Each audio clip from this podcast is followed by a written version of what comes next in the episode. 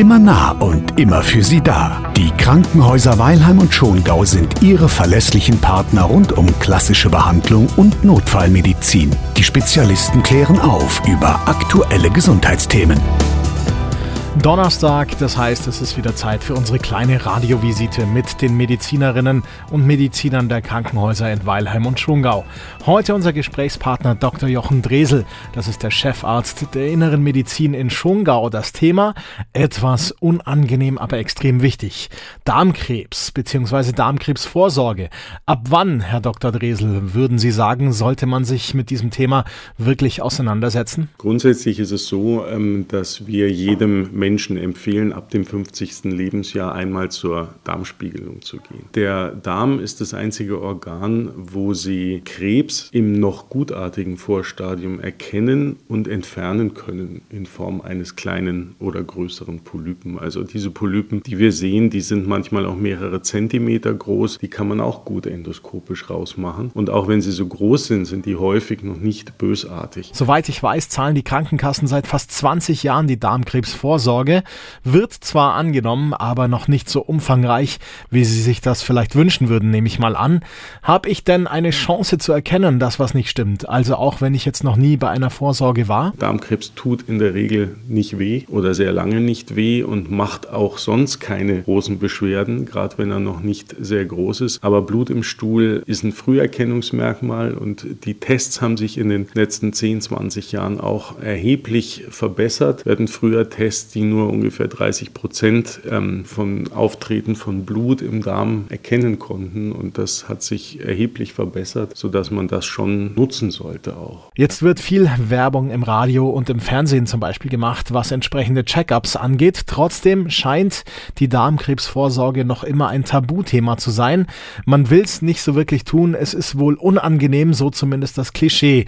Das können Sie aber zumindest teilweise zerstreuen, oder? Das einzig Unangenehme ist wirklich noch die Spülung des Darms am Vortag und am Untersuchungstag in der Früh, weil diese Trinklösung, die den Darm spült, die schmeckt halt einfach furchtbar. Am Anfang geht es noch, aber nach dem zweiten Becher ist das wirklich eine Herausforderung. Aber da kommt man nicht drum rum, weil das Salze sind, die das Wasser im Darm halten sollen. Und das ist aber eigentlich das Einzige, was wirklich unangenehm ist. Hm, okay, und man kommt ja nicht unvorbereitet dran, oder? Wie schaut das alles konkret aus? Also wenn ein Patient kommt in der Regel äh, ein paar Tage vorher vor uns zur Aufklärung. Äh, da erklären wir ihm, wie das mit dem Abführen funktioniert und wir erklären ihm, was die Risiken der Untersuchung sind. Wenn er dann ähm, abgeführt, also sprich mit gereinigtem Darm bei uns ist, dann wird er sediert, das heißt, er schläft komplett. Im Gegensatz zu einer Narkose, wie man sie bei einer OP macht, ähm, muss der Patient aber nicht beatmet werden, sondern atmet selber. Also es ist wirklich ein tiefer Schlaf. Und währenddessen machen wir eine Untersuchung, ähm, ich sage mal Dauer im Schnitt 20 Minuten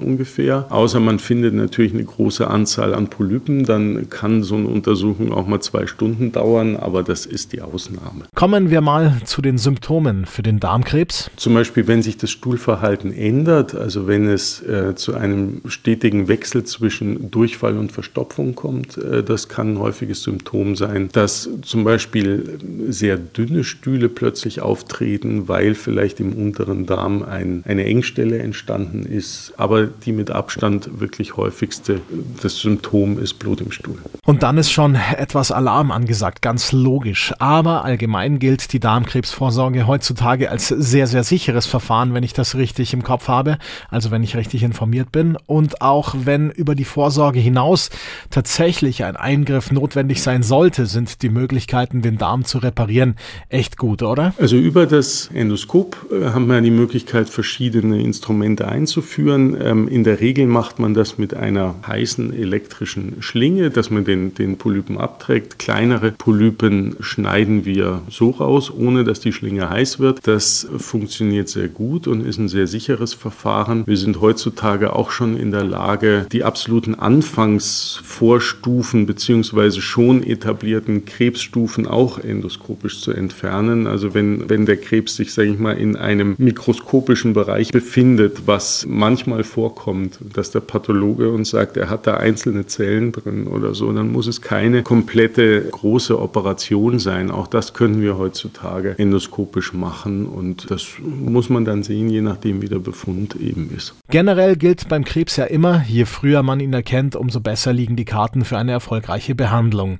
Wenn Sie also einen Tumor entdecken, dann nehmen Sie erstmal Proben, machen eine Bestandsaufnahme und diskutieren das dann im Anschluss zum Beispiel mit Onkologie-Spezialisten.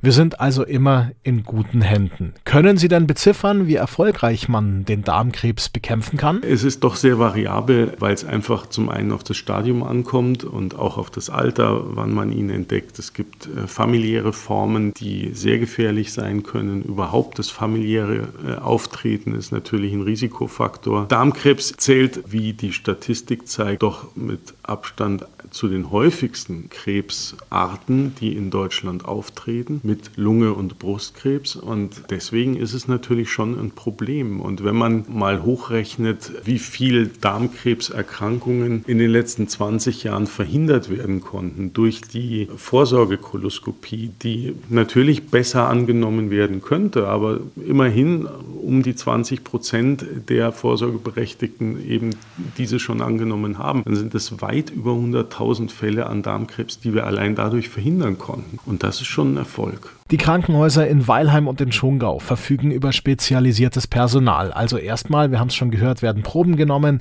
die von Pathologen überprüft werden. Dazu kommen dann noch Computertomographien, um einen möglichen Tumor dann auch im Bild sehen zu können. Und dann eben OP, Nachsorge und eventuell Chemotherapie. Darmkrebs zählt übrigens zu den häufigsten Krebsarten. Weltweit sind so ungefähr 1,4 Millionen Menschen an Darmkrebs erkrankt. Etwa 700.000 weltweit sterben daran.